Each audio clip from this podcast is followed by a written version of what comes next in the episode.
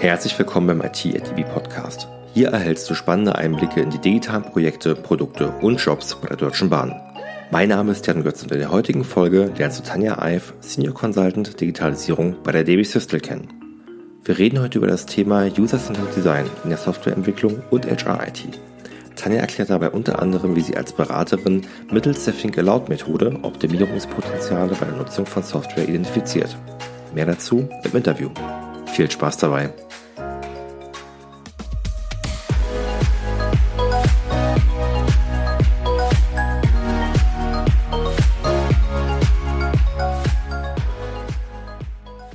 Dann Liebe Tanja, würde ich sagen, ähm, starten wir auch so langsam und äh, ich darf heute auf dem IT at DB Podcast recht herzlich willkommen heißen. Tanja Eif, Senior Consultant Digitalisierung bei der DB Systel im Inhouse Consulting. Grüß dich, Tanja.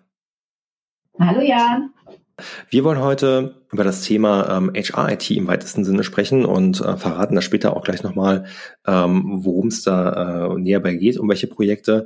Aber bevor wir dort reinsteigen, kannst du dich bitte nochmal den Hörern und Hörerinnen kurz vorstellen. Wer bist du, was machst du, wie war so dein persönlicher Weg in die IT und zu DB Systel? Mhm. Ja, gerne.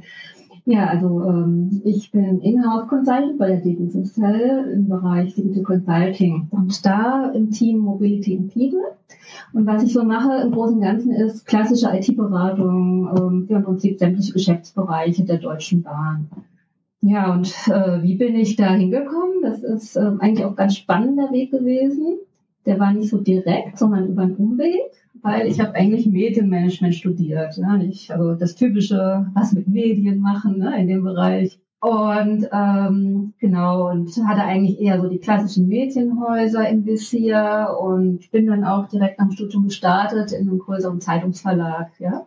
Aber da dann im digitalen Bereich, ja, also die Zeitungen sind ja jetzt auch online sehr stark vertreten, genau, und war da für Online-Produkte verantwortlich. Und so bin ich irgendwie irgendwie wirklich in, in die IT gestolpert und ich habe dann irgendwann gemerkt, dass der IT-Anteil bei meiner Arbeit eigentlich wesentlich interessanter und spannender für mich war als das Verlagswesen an sich. Und ähm, da habe ich dann auch äh, geschaut, dass ich mich in dem Bereich mir weiterentwickle, im IT-Bereich. Ich habe mich äh, für, für äh, agiles Arbeiten plötzlich interessiert, das alles kennengelernt. Das war dann auch gerade so frisch, das war noch nicht so verbreitet. Ähm, und äh, wollte dann auch PO werden. Und äh, ja, und dann bin ich den Weg als PO gegangen, hatte dann noch so einen Zwischenstopp bei einem Grown-Up-Startup, wo ich dann auch als PO angestellt war, mich dort ähm, zertifizieren lassen zum Scrum Product Owner. Und ja, das ist einfach so eine tolle Arbeitsweise, weil man dann auch einfach weiß, man bringt einen wirklichen Mehrwert und äh, entwickelt mich für einen Papierkorb und äh, genau. Ja, und dann war es irgendwie so, war ich beim Startup und ähm, da war ich im, bei einem Kongress gewesen und da hat auch jemand, ein Kollege von der Deutschen Bahn, hat sich vorgestellt und was die da so im IT-Bereich so alles machen.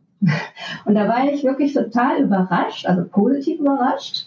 Das ist ja oft so, dass man denkt, naja gut, die Deutsche Bahn, ne, verbindet man vielleicht jetzt nicht im ersten Moment äh, mit äh, IT und ähm, disruptiven Geschichten, aber ähm, ja, also Themen wie KI, autonomes Fahren, ne, die ganzen modernen Arbeitsweisen, ich dachte, boah, das ist ja, ist ja schon klasse. Und ähm, dann war es dann auch so, dass ich dann ähm, zufällig kurz danach von einem Recruiter angesprochen wurde, äh, ob ich nicht für die Deutsche Bahn arbeiten wollen würde. So. Und jetzt bin ich da. Cool. Ja. Und du bist ja damals, glaube ich, auch, ähm, habe ich gesehen, in eins der, ähm, äh, der Projekte, die wir auch auf dem Podcast schon mal hatten, ähm, eingestiegen als ähm, Consultant im Bereich äh, Wi-Fi ITV. Ja, richtig, genau. Also das war mein Einstieg tatsächlich, das war mein erstes Projekt und äh, gleich super spannend weil äh, man hat einfach mit verschiedenen Geschäftsbereichen da zu tun. Also betroffen bei dem Projekt sind ja die Bahnhöfe, also Station und Service, der Fernverkehr und die Region. Da ging es im Großen und Ganzen darum, dass man diese einzelnen einzelnen äh, Wi-Fi-Angebote, die jeder Bereich einzeln hat, ja, dass man die mhm. zusammenbringt. Das war nämlich genau für den Nutzer, also den Fahrgast äh, hier in dem Fall, dass, dass der sich nicht keinen Mädchenbruch hat und dann, wenn er eine App vom Bahnhof hat, dann wieder ausmachen, weil er dann jetzt im Zug ist, sondern dass man eine einheitliche App hat. Und noch besser, ähm, also kontextsensitiv haben wir die gestaltet, dass also die App weiß am Ende erstens, wo du bist und zweitens lernt die auch, ähm, was sind deine Vorlieben. Das bedeutet, dass du, wenn du dann als Fahrgast ähm, kommst am Bahnhof an, und da hast du vielleicht erstmal so deine Interessen sind vielleicht erstmal vielleicht die Abfahrtstafel. Die App weiß übrigens auch, wo du hin möchtest im besten Fall. Ne? Wird dann prominent angezeigt. Ähm, ne? Und auch auf welchem Gleis und so weiter und so fort. Und ähm, dann willst du vielleicht noch einen Kaffee trinken und dann hast du vielleicht äh, von dem einen oder anderen Bäcker äh, irgendein Angebot, was dann da so prominent steht, gehst du hin.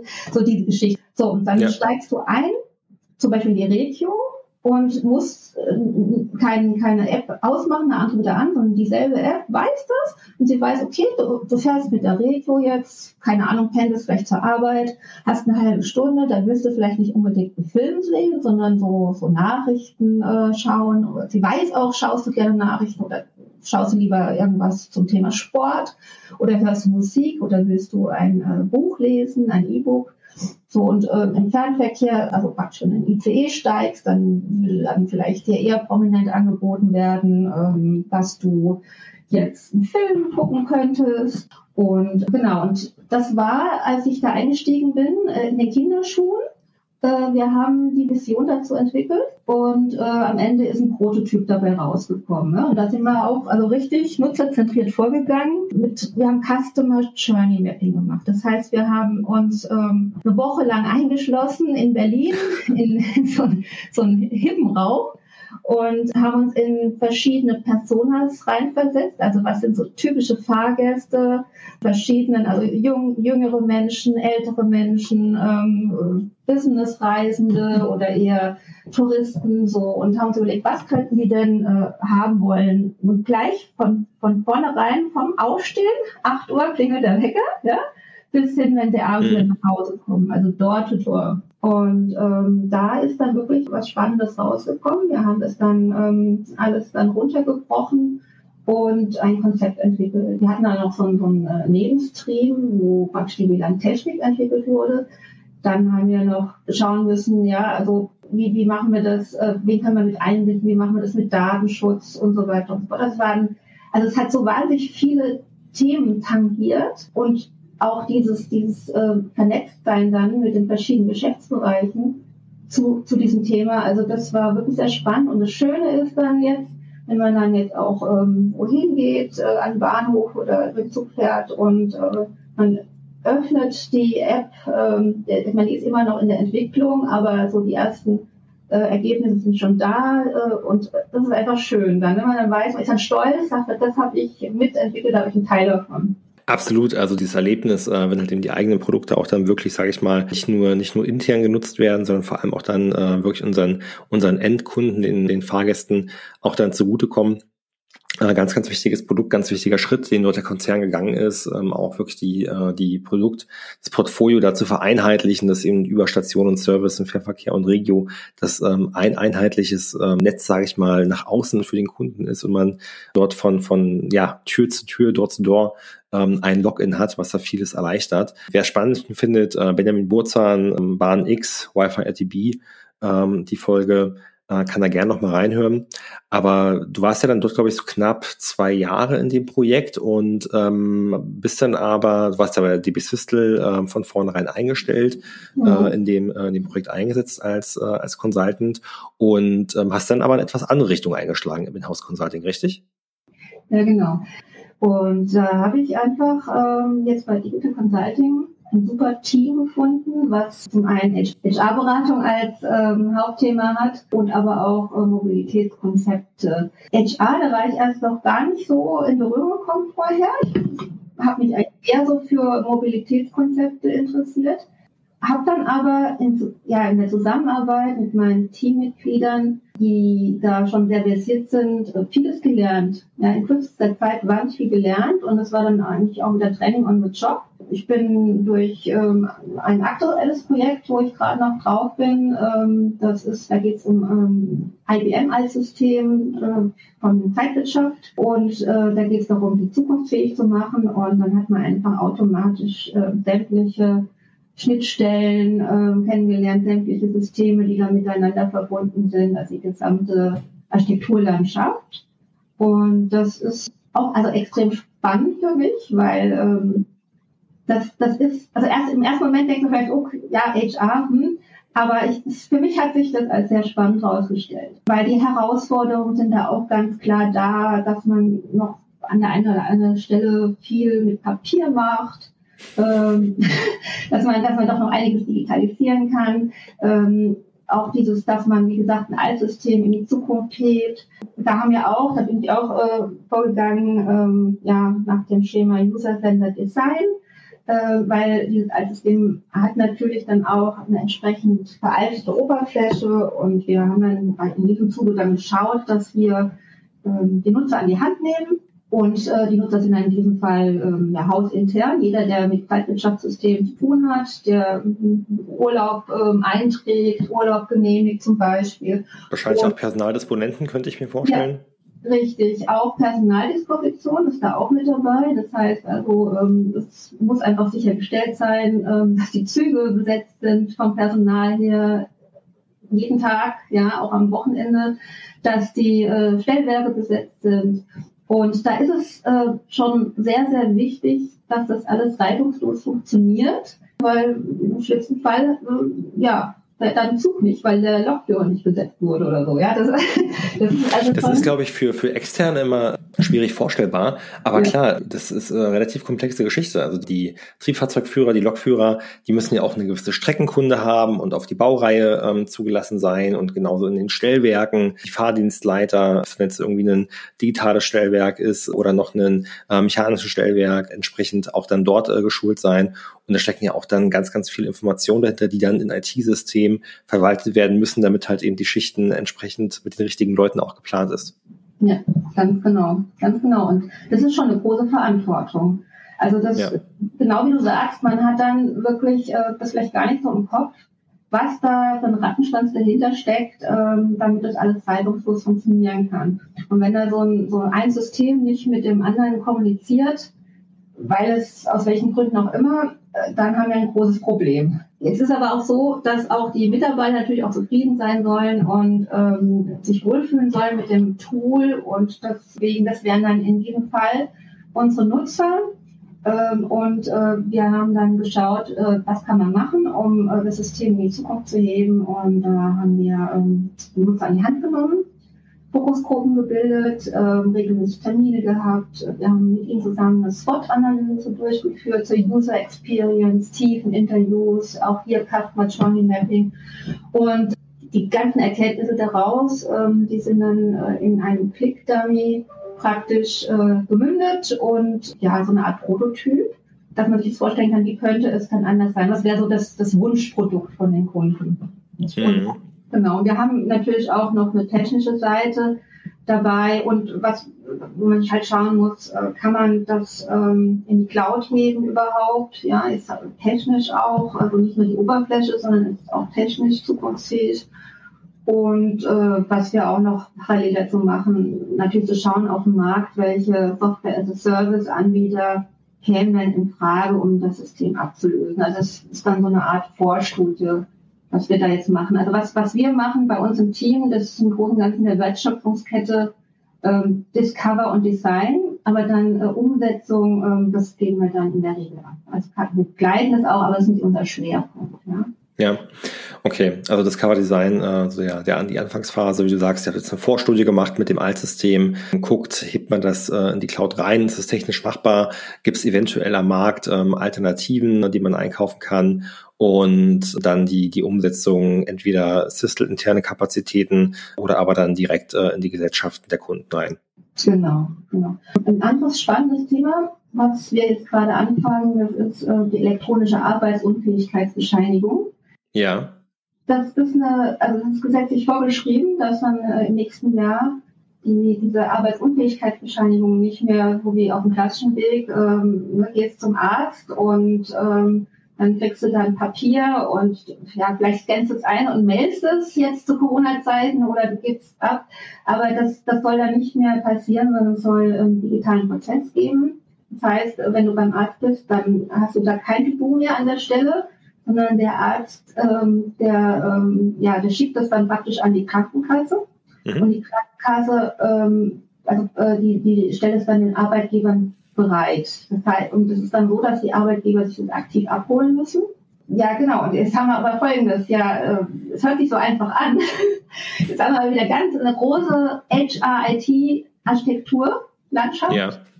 Äh, und das muss man wieder gucken. Ja? Das ist wie bei Domino. Ja? Was, was für Effekte sind da jetzt in den Prozessen? Ähm, wie stellen wir denn in Zukunft sicher, dass äh, auch bekannt ist, äh, wenn sich jetzt ein Lokführer äh, jetzt krank meldet, ja, äh, dass der äh, neu besetzt werden muss. Ne? Das, das löst ja wieder einiges aus. Und äh, dann gibt es natürlich auch rechtliche Vorgaben. Aber das, das Thema ist auch da wieder total spannend, weil man gerade hier äh, mit, wahnsinnig vielen interessanten Stakeholdern zu tun hat. Also nicht nur intern die Geschäftsbereiche, ähm, sondern auch Betriebsrat, ja, oder extern ähm, gibt es einen regelmäßigen Austausch mit dem Verband der gesetzlichen Krankenkasse. Also das, das finde ich dann auch so spannend, dass man mal außerhalb von der Deutschen Bahn dann auch äh, ja Kontakte hat äh, und zusammenarbeitet. Äh, ja, und das ist auch wirklich äh, sehr soll sagen, verantwortungsvoll, wenn dann am Ende das nicht funktioniert an irgendeiner Stelle, dann sind, sind über 230.000 Mitarbeiter betroffen. das, äh, das wäre nicht so gut. Absolut, wie du sagst, die, die Workflows, die hängen ja auch äh, miteinander zusammen ganz stark und dann ist man ja auch dann wahrscheinlich schnell im Bereich des Business Process Modelings, äh, was man da machen muss und eben berücksichtigen muss, welche Auswirkungen haben dann äh, gewisse Prozessschritte. Aber ich kann mir vorstellen, dass nicht nur die Bahn vor dieser Herausforderung steht als Arbeitgeberin, sondern auch, wenn du sagst, äh, die elektronische Krankschreibung äh, wird dann ab dem kommenden Jahr verpflichtend. Äh, es wird ja auch dann alle anderen Arbeitgeber draußen treffen, richtig? Genau, genau.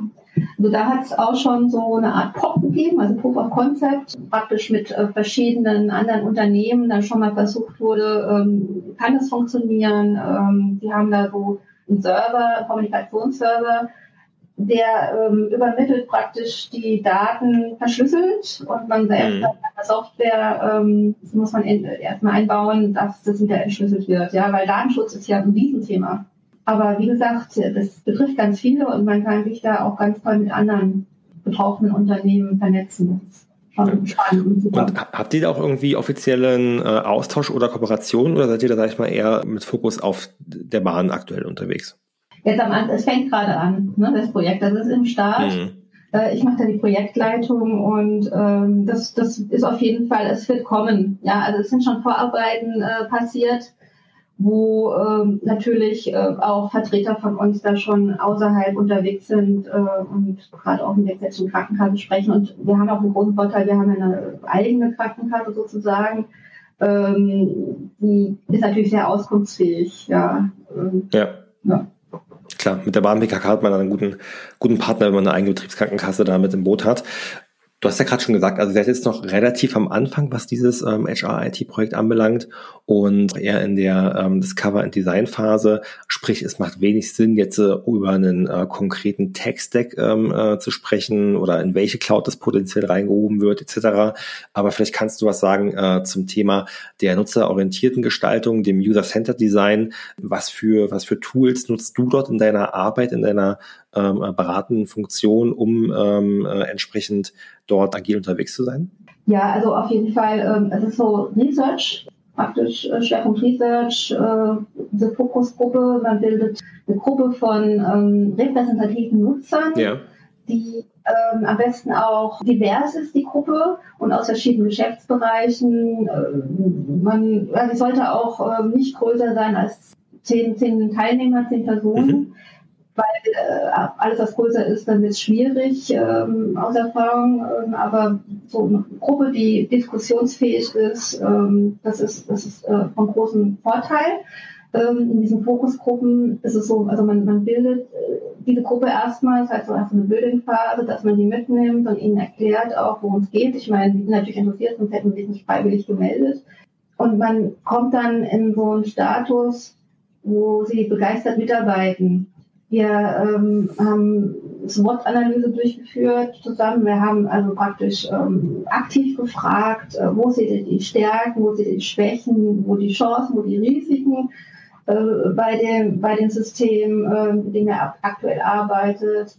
Einzelne Tiefeninterviews geführt. Wir haben ähm, praktisch auch ähm, geschaut, wie, ähm, wie arbeiten die Personen. Ja. ja? Also die Think-Aloud-Technik haben wir dabei angewendet. Das heißt, ähm, du sagst, äh, ja, setz dich mal hin, äh, mach mal das Programm an äh, und äh, bearbeite einfach mal einen Use Case, ja, den man dann vorgibt. Okay. Ja, also irgendein Use Case, der typisch für den Arbeitsalltag ja. ist. Ja. Und dann dabei quasi, wie du sagst, äh, entsprechend während äh, der Arbeit dann auf der Audiospur zu erklären, was man macht und dann halt eben äh, den, den Beratern äh, den Einblick zu geben, was jetzt dort äh, die konkreten Vorgehensweisen und Verhaltensmuster sind. Genau.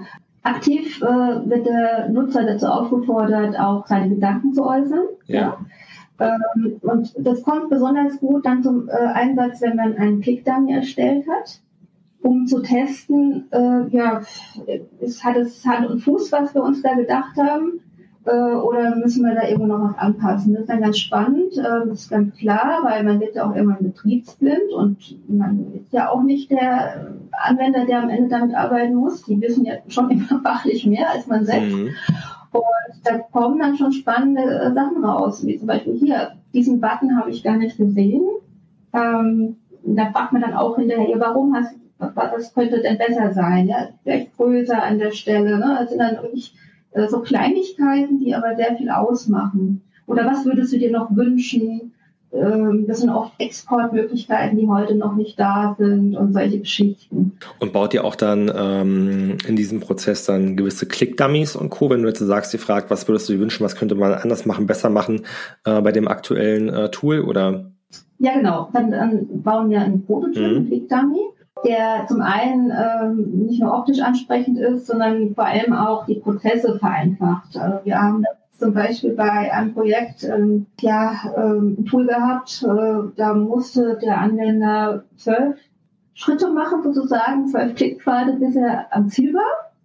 Und äh, das haben wir beobachtet, einfach auch durch diese Beobachtung, wie der arbeitet, das analysiert und äh, dann gesagt, okay, also den Prozess können wir optimieren. Was, was, das waren dann am Ende drei Klicks sozusagen. Ja? also ähm, so wirklich, also es erleichtert unglaublich solche Kleinigkeiten, erleichtern aber den Arbeitsalltag, weil man muss sich vorstellen, die Leute müssen jeden Tag klicken, klicken, klicken und jetzt dann nur noch drei Klicks sind da. Solche Geschichten. Und das, das erfährt man nur, wenn man den Nutzer auch äh, fragt, ihn ernst nimmt und äh, mit ihm spricht. Ja, das ist ja früher ähm, nicht so der Fall gewesen in, in, der klassischen IT. Das kam ja erst so, ja, so ähm, langsam Ende 80er, erst in 90ern war so User Experience erstmal überhaupt auf der Agenda. Mittlerweile gibt's ja da ähm, Richtlinien. Mhm. Wir haben sogar Norm und ähm, es ist auch so, dass die ähm, arbeitsschutzrechtlich auch inzwischen aufgenommen sind. Ja, äh, ähm, also du, du musst halt äh, sicherstellen, dass die Person äh, praktisch mit dem Tool auch arbeiten kann, äh, dass sie das, das erreichen kann, was, was sie erreichen möchte. Ja. Und das ist auch wirklich einfach ein Weg. Und deswegen ist es wichtig, weil es auch, ähm, also wenn ein Nutzer zufrieden ist mit seinem Tool, äh, dann bleibt er auch. Ist doch klar, ne? also es hat mehr Freude bei der Arbeit und, und mir macht es dann auch persönlich Spaß. Also gerade mit der Fokusgruppe, die ich ja jetzt hatte, ich sehe, wie die so begeistert dann im Laufe des Prozesses immer begeisterter waren und gesagt haben, ja, das ist, so würde ich gerne arbeiten. Wann wird das Produkt entwickelt? Ja. Ich meine, das klingt total trivial und selbstverständlich, wenn du das alles so erzählst, aber die, die, sag ich mal, vielleicht auch ein Stück weit bittere Wahrheit draußen äh, im, im Einsatz, ähm, auch bei anderen Unternehmen, ist ja wirklich oft das, vor allem wenn es um so Software geht, die halt eben jetzt nicht ähm, für den Endkunden ist, sondern so für interne äh, Betriebsabläufe, dass die oftmals so wirklich noch äh, Anfang der Nuller Jahre oder im, im schlechtesten Fall 90er Jahre ähm, Stil anmutet äh, von der Benutzeroberfläche, zwar an sich ähm, tolle Funktion hat, aber halt in das Frontend überhaupt gar nicht für den Endnutzer gedacht ist. Die Herausforderung ist da aber noch, dass wir auch dass es auch viele gibt, die mit diesem System praktisch groß geworden sind und dieses System mhm. lieben. Die wissen, halt, auf dem Schlaf oben rechts in der Ecke ist äh, der Button, den ich für Prozessschritt Y brauche. Noch besser, die haben sogar ähm, Nummernkürzel, geben sie irgendwo ein. Die, ne, das, und arbeiten halt nur mit der Tastatur. Und das, da habe ich auch vollstes Verständnis für. Ja? ja. Der Punkt ist der, wir müssen aber alle abholen, auch die nachwachsende Generation. Und das haben wir auch ausgefunden. Wir sind auch gerade dabei, ähm, noch abschließend zu dem Projekt, ähm, haben wir auch in, die Breite gegangen, eine, eine qualitative Umfrage gestartet. Die ist noch nicht fertig ausgewertet.